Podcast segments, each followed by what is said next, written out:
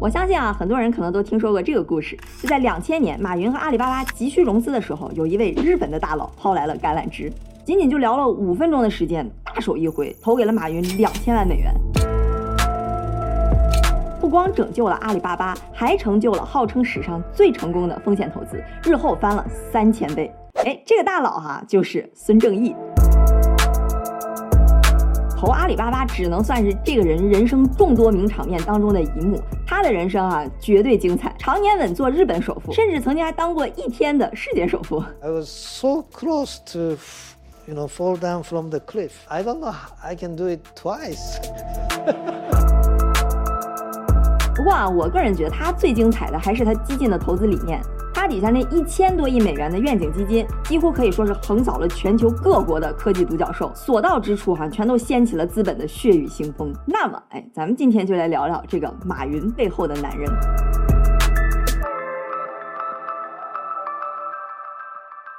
孙正义的公司啊，叫软银 （SoftBank）。我估计很多人多多少少可能都听过这个名字，但是我要问你，它具体是做什么的？哎，那可能很多人就得连蒙带猜的了。这个问题吧，也确实很难三言两语就答清楚。这个公司呢比较复杂，而且非常的奇特。不过我敢保证哈，今天听完小林的精彩解说，你就能门儿清了。孙正义啊是韩裔，一九五七年出生在日本。他从小呢学习就非常努力，成绩也是出类拔萃。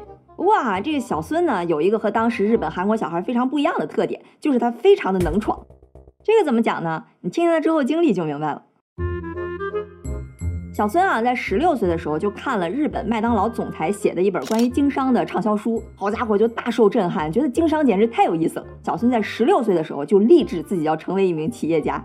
好，到这儿哈，还算是一个正常的有志青年，要开始奋发图强了。可是接下来哈，就离了大谱了。孙正义他就觉得哈，不行，我一定要见见这个藤田田先生。于是啊，也不知道从哪就找到这个藤田田助理的电话，然后就一天到晚给人打电话，就说：“哎，能不能让我见见藤田田老师啊？求求你了！”你想哈，不知道从哪来了个十六岁的小屁孩，人家哪能当回事儿？所以孙正义打了六七十通电话都没有用。而且你想，他当时打的那是长途电话，是非常贵的，所以他干脆就飞到了东京，就堵在人藤田田那门口，跟助理就说：“你看我都飞过来了，你就让我跟藤老师聊一会儿吧，或者哪怕不说话都行，你就给我安排个地儿，让我只要远远的看藤老师三分钟也可以。” I just wanna see his face. Three minutes，人家一看啊，这小孩这么有诚意，于是最后藤田田就跟孙正义聊了十五分钟，并且哈给他指了两个非常重要的方向，那就是开衣链和技术报。没有没有啊，滕老师其实给他的两个建议，一个是去美国看看，二呢就是学一些计算机。而这两条建议啊，也是确确实实的改变了孙正义的一生。我也想见见滕老师。于是啊，十六岁的孙正义二话没说，听从藤田田的建议，立刻动身飞往美国加州。你就看人家这个行动力，飞快的读完高中之后呢，就进入到了加州大学的伯克利分校。不过啊，孙正义这个小脑瓜就又开始转了。他原话哈是这么说的：“你说我有没有什么办法，每天就用五分钟的富裕时间，就能一个月挣一万美元？毕竟我还得学习嘛。你想要花这么少的时间来赚钱哈，所以他想到的一个方式就是发明。于是他就逼着自己每天要想一个小发明。” Invention come come，不到一年就攒了两三百个想法。这其中哈有一个翻译机，这想法还挺靠谱的。我不知道大家有没有见过，就我小时候还挺流行的，就是那种文曲星电子词典，你输一个词儿，哎，这个翻译就能给你显示出来。这第一台翻译机哈，其实就是孙正义搞出来的。最后呢，把这个机器以一百七十万美元的价格卖给了夏普。后来呢，他又开始从日本进口游戏机来卖给美国的餐厅，那卖的也是风生水起，又赚了一百五十万美元。你看哈，那时候孙正义才二十出头，就又是见藤田田，又是搞发明，又是倒卖游戏机，在一九八零年的时候就赚了三百多万美元，是不是开局还挺梦幻的？这就是为什么哈，我们之前说这个孙正义真的是非常的能闯。虽说哈，这些都是他自己的自述，多多少少可能有那么一点自我美化的嫌疑。但是哈，你是从这些事儿里能看出来，他就是一个天生的企业家，天生的 entrepreneur。本科毕业之后呢，在一九八一年哈，孙正义就带着他赚了几百万美元，从加州回到了东京。说实话哈，他那时候赚的钱已经是很多人一辈子都不敢想的了。但是这个人除了特别能想、能干、能闯之外哈，还有一个非常大的特点，就是极度的风险偏好。也可以叫胆儿肥或者赌性大。He probably has the biggest guts in the world on doing investment. 总之就是你永远别希望他有收手那一天，只要他手上还有筹码，甭管是一块钱还是一百亿，他转头就给你 all in 了。这之后哈，他也慢慢形成了自己的投资哲学，你往下慢慢听就知道了。二十四岁的孙正义拿到之前赚来的钱哈，就开始思考自己下一步要干什么。就全方位的考量之后，他就决定要搞一个软件的分销商。其实呢，就是批发一大堆软件，然后呢就卖给那些电脑的零售公司。你看啊，这是不是有点像一个软件的银行，就是 software 的 bank，那就叫 soft bank 软银吧。哇哦。所以你看啊，就软银这个名字，你乍一听英文叫 bank，就感觉好像是个银行，但其实呢，它的关键好像是 soft，不是 bank，就跟银行没啥关系。当然，它后来的业务发展跟这个 soft 也没什么关系了。就这样，一九八一年，二十四岁的孙正义成立了软银。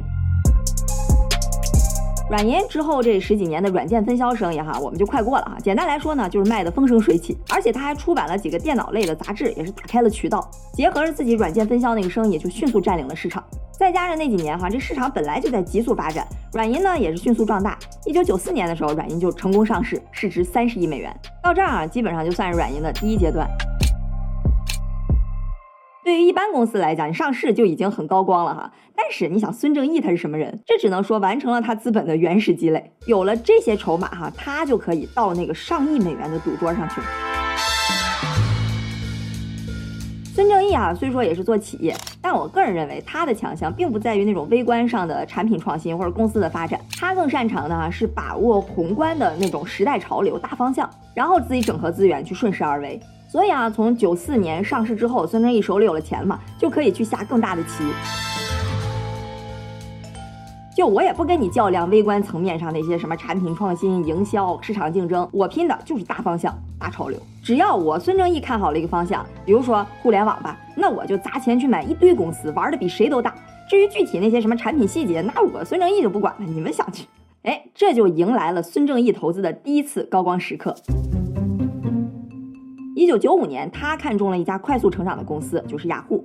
当时啊，雅虎还只有十五个人，孙正义出手是非常的阔绰，直接上来下一个亿美元，我要入股百分之三十。你想一下这么大一笔钱，雅虎创始人 Jerry Yang 也懵了，就犹豫不决要不要接受这笔投资。毕竟啊，虽然钱很多，但一下子稀释百分之三十的股份，还是心有余悸的。孙正义一看他们开始犹豫了，就开始威胁了，就说你们要是不拿这一个亿，我就把这钱去投到你们的竞争对手，什么 Excite 呀、Lycos 那边去。你们最好赶紧想清楚。你看哈，就是这个强行入股，你不接受我就去投到你对手公司这招哈，孙正义也是屡试不爽，成为了他日后的惯用伎俩，也帮助他成功入股了雅虎。第二年，雅虎就登陆纳斯达克上市，孙正义的投资立马翻了二点五倍，并且啊，之后几年也在互联网泡沫的助推之下，一路成长为了一个市值千亿美元的公司。但这个啊，还其实还不是孙正义这笔投资最成功的地方，他要把这棋下的更大，想把雅虎呢引入日本。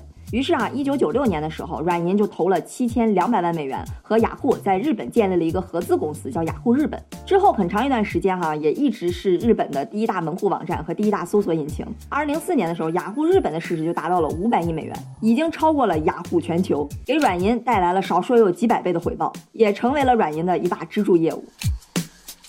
这还没完啊！几年之后，孙正义的又一大名场面就出现了，那就是我们开头说的，在两千年的时候投资了阿里巴巴。根据他的回忆啊，马云当时也拿不出什么像样的商业计划，孙正义呢就被马云这个人给打动了。His eyes was very strong, shining eyes. 而且啊，当时孙正义也确实比较看好电商这个赛道。于是呢，就在跟马云短短聊了几十分钟之后，就给阿里巴巴投了两千万美元，占股百分之三十四点四。就是这笔投资哈，在十四年后阿里巴巴上市的时候，翻成了六百亿美元，整整翻了三千倍。在阿里巴巴一九二零年市值最高的时候，甚至阿里占软银就达到了超过一半。那孙正义呢，就是凭着雅虎和阿里巴巴这两笔投资，又早又准，手笔又大，一下就名声鹊起，达到了那种和巴菲特都可以相提并论的程度。当然哈，雅虎和阿里巴巴只是两个比较典型的例子。就在一九九六到两千年这四年间，孙正义就投了二百五十家互联网公司，还有一批他看好的其他行业的公司。这个把他的软银帝国哈，从一开始是个卖软件卖杂志的公司，一下变成了一个业务规模超级大的集团。你要看一般公司的业务，可能就是按产品分一分，但是你要看软银啊，你那业务面撒的可真叫一个广。这是他九九年的年报哈，有六大业务板块，就涉及到了软件、媒体、互联网、金融等等。这个软银集团呢，也就在一九九九年的时候啊，变成了一家控股公司。就是我这个总公司底下有一堆子公司，而且都是一些业务五花八门的子公司。你现在可以去查查软银集团的人数，你知道多少吗？我说出来哈，就吓死你，有二百五十五个。What？不是二百五十五 K，也不是二百五十五万，而是二百五十五个。哎，你就说搞不搞笑？一个几百亿、上千亿美元的公司，竟然只有二百五十五个员工。这其实呢，也是因为它是一个纯控股的公司。实际上，它所有的子公司加起来有六万多人，这还不包括它投资的一些公司。而那两百五十五个员工呢，估计有一大半哈都是 C 级别的。我觉得就是个挺有意思的小知识哈，跟大家分享一下。总之啊，就孙正义他觉得互联网有前景，就咵五百多亿日元哈买雅虎，买 CNET。金融好像有前景，咵又是五百五十亿日元买 eTrade，买 Morningstar。觉得技术有前景，又咵咵咵去买 Kingston。这就是孙正义的风格，也是软银的风格。就我也。不费劲自己去搞哈，我就夸夸夸砸钱买公司，坚信自己的大方向是对的。那结果怎么样呢？哎，他其实确实有很多不太成功的投资。你就比如说这个 Kingston，就是那种轰轰烈烈、高买低卖的 deal。但总的来说啊，就是孙正义他看中了互联网这个大方向，而且那个时候啊，正好赶上互联网泡沫了。你想他之前那么激进的投资和收购，就覆盖了大量的互联网的公司和业务。所以说啊，那时候所有的互联网公司创始人，那身价都叫一个离谱。但是真的都离谱不过孙正义跟软银。软银集团的市值在泡沫破裂之前哈，达到了两千亿美元，而孙正义呢，也成了世界首富。哎，一天。For three days, I became richer than Bill Gates. Before I told to anybody else, our stock start crashing. Okay. 但它泡沫涨的时候有多猛，它破裂跌的时候就有多惨。标普五百下跌超过了百分之四十，纳斯达克超过百分之七十，而软银的市值被抹去了百分之九十九，从两千亿美元跌到了二十亿美元。孙正义呢，七百亿美元的身家也灰飞烟灭。那几年中啊，孙正义也面临着巨大的争议，濒临破产，每年呢要亏十亿美元，就每年亏一个 billion，而他几乎的所有投资都在亏钱。雅虎股价暴跌，阿里巴巴离上市还远着呢。这哈几乎是到目前以来孙正义面临的最黑暗的一段时期，你就根本没法想象他当时每天面临的压力。那孙正义呢，就又不得不哈把目光放到实业上，因为他需要一个新的支柱业务，这样呢可以给他资本，帮他继续去布局他远大的战略。而他啊，真的就是一做一个准儿。他先是瞄准了家庭网络的普及，在二零一年呢进军了宽带业务，成立了雅虎宽带。二零零四年呢又买下了日本电信，就踉踉跄跄的哈帮他度过了那个最困难的时期。之后孙正义又瞄准了智能手机的普及，进军电信业务。这儿啊又有个小插曲，孙正义呢就联系到了他的偶像乔布斯。当时啊，苹果还没出 iPhone 呢，但是 iPod 就那个听音乐的卖的如日中天。于是啊，孙正义就画了一个能打电话的 iPod 的草稿给乔布斯看，就说：“老乔啊，哎，你们可以做这么个东西。”乔布斯就很惊讶啊，因为当时苹果的 iPhone 其实已经在研发当中了，还没面世。哎，老乔就告诉孙正义说：“这个东西我们其实已经在做了。”孙正义就说：“哎，太好了！如果你们要是能做出来，能不能让我帮你们在日本来卖？”乔布斯一听都乐了，说：“哎，孙兄啊，你们软银又不做移动业务，你是不是在这跟我搞笑呢？”孙正就说：“啊，是啊，我们现在还没有，但是 Steve, you give me your word, I I bring a carrier for Japan, you know? And you did. I did.”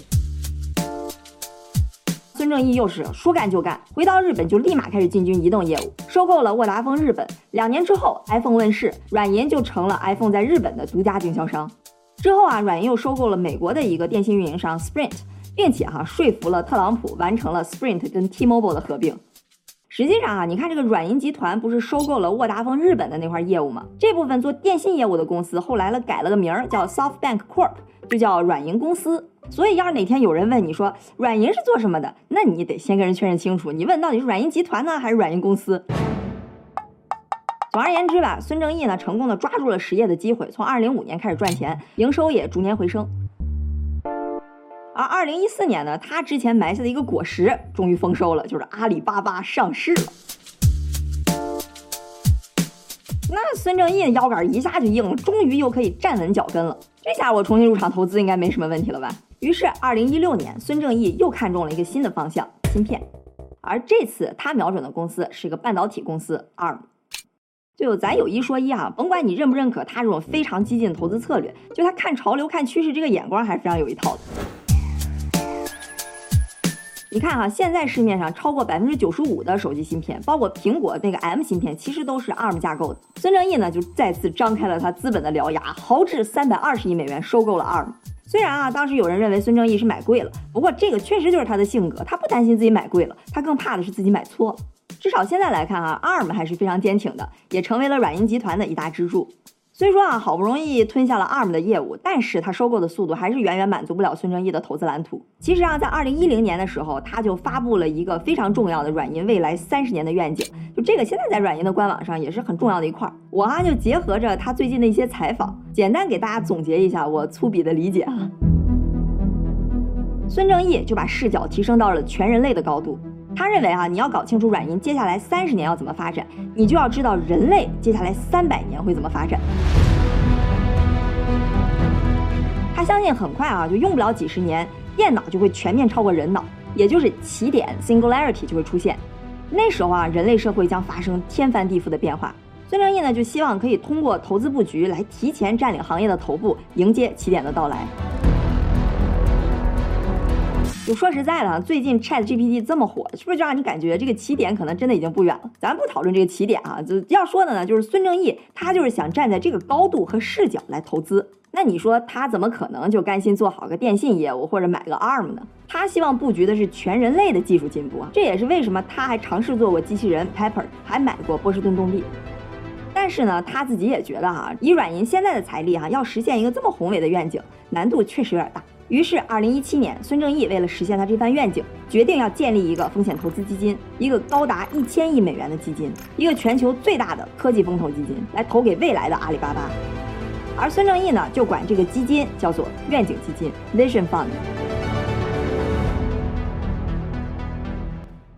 可是啊，你光有愿景不够啊，你还得有钱啊，对吧？所以呢，孙正义就想到了富得流油的沙特王储 MBS。哎，孙正义的又又又又一次名场面就来了。他见了王储面就说了啊，说我有一个一万亿美元的礼物想献给大人，王储大人可否感兴趣啊？I want to give you a, a massive gift.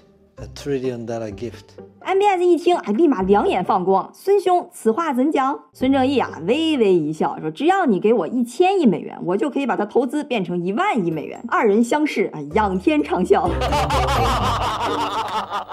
这个细节哈，小林稍微有点添油加醋。反正呢，就是孙正义和沙特王子聊了四十五分钟，搞定了四百五十亿美元的投资。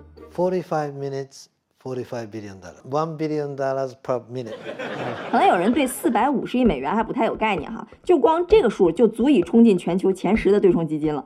当然哈，人家沙特王子也不是那么容易就被忽悠的。一方面呢，人确实有投资需要；另一方面呢，也确实看中了孙兄之前成功的投资经历。你看啊，一千亿美元，沙特王子就占了将近一半，那剩下的五百五十亿呢，其实就很好拉了。那孙正义呢，就顺便也走了一下沙特旁边的小弟阿联酋，哎，拿了一百五十亿。软银这边自己出了两百八十亿，然后呢，又找什么苹果、高通、富士康等等来塞塞缝儿，哎，凑齐了一千亿美元。就这样啊，人类史上最狂野的科创基金开干，软银也从此跨入了一个全新的投资时代。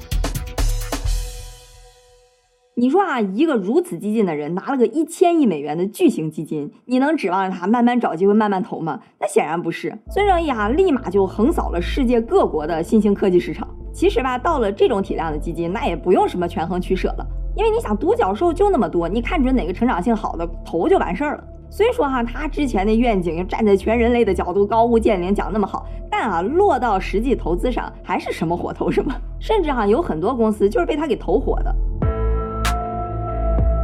你想啊，要是一个赛道本来是可以正常融资、正常发展的，但一旦被孙正义盯上了，愿景基金一来，什么你这轮才要五千万？嗯，不行，我准备给你五个亿来当你的大股东，给你一年的时间哈，迅速把钱花光，占领市场，不然我就去投你的对手公司。